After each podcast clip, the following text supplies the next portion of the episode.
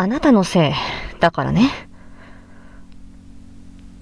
普段、めっちゃ優しくしてくれるし、一緒に話してると楽しいし、私、あなたのことが好きになっちゃったみたい。あなたのせいなんだから、責任取って、私と付き合ってよ。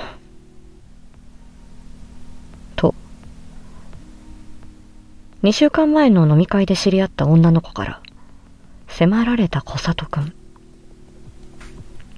時々話すようになったけど、ぶっちゃけ名前も覚えてない相手。お互いのことはこれから知っていけばいいとして、小里くんは自分のせいにされているのがなんとなく気に入らない。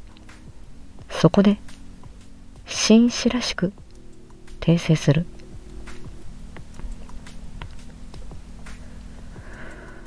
俺のせいって、何？ちょっと待てよ。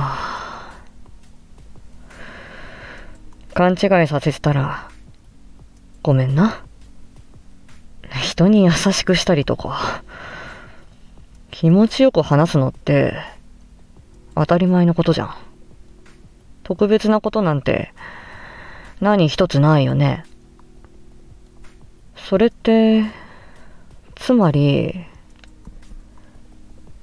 自分で勝手に俺に落ちただけだよね。悪いやつだな。ダメだよ。人のせいにしちゃ。惚れるのはあなたの勝手だけどさ。責任は取らないよ。